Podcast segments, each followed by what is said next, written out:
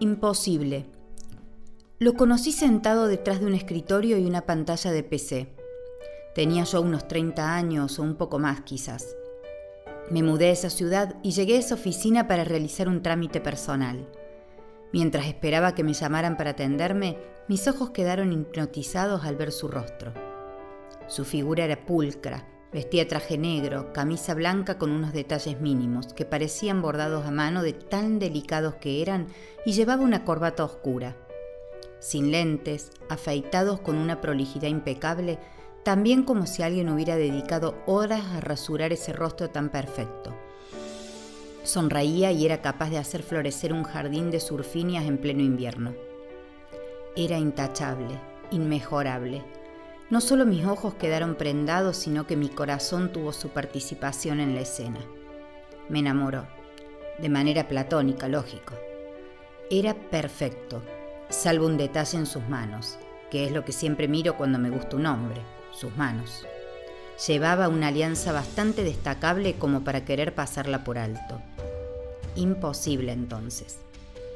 Me perdí en sus movimientos, en sus muecas, sus gestos, de personaje mitológico, de esos que enamoran a cualquier sirena o ninfa que deambule por los oráculos griegos, tratando de ver si algún adivino les tira unas runas para protagonizar un relato de amor. Era, y lo sigue siendo, sencillamente atractivo. Lo miré tanto que cuando llamaron mi número para atenderme no escuché y tuve que volver a la máquina expendedora de turnos para la atención.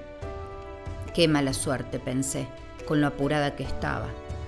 Volví a sentarme y volví a mirarlo y a perderme en sus movimientos, en sus gestos, a viajar en su sonrisa cautivadora. Bueno, la suerte no era tan mala. Cuando llamaron mi número me indicaba el box 3 para la atención. Ahí estaba él. Me levanté fascinada por poder tenerlo más cerca, pero bueno, solo para mirarlo y conformarse con eso. Llevaba la prohibición en su dedo anular. La maldita alianza. Bueno, maldita al menos para mí. La cosa fue que me atendió sin mucha amabilidad, por cierto, pero de cerca para mí era hasta simpático y agradable. No me sonrió ni una sola maldita vez. Inició mi expediente, solucionó lo que en ese día podía solucionar y me dijo que regresara en tres o cuatro meses.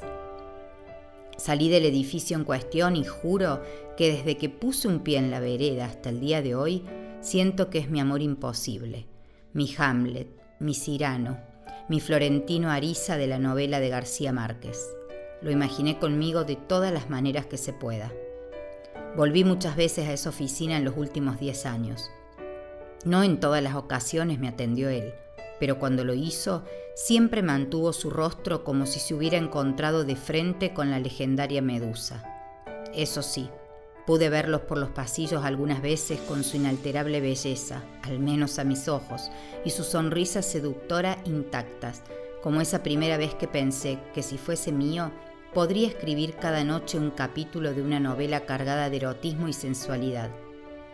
Nunca supo lo que me significaba solamente verlo, ni explico si me sonríe. Era inalcanzable, lo sabía, pero se pegó dentro de mí como un tatuaje en la piel de un pirata. Se quedó en mi corazón como uno de esos deseados personajes románticos de una película de amor que nunca tendré.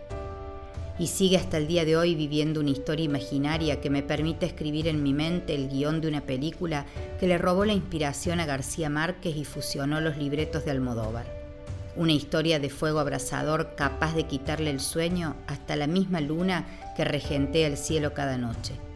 La misma luna que le da permiso a mis sueños para dejarlo entrar cada noche en mi cama y volverlo loco.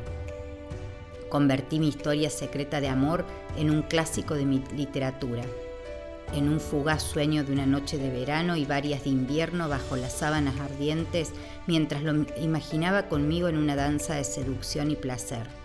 Lo convertí en mi Fermina Daza y yo me sentí, valga la diferencia de sexos, un florentino Ariza, porque juro a ese hombre sería capaz de esperarlo como escribió García Márquez en su novela El amor en los tiempos del cólera. 51 años, 9 meses y 4 días. Hoy no en los tiempos del cólera, pero sí en los de una pandemia.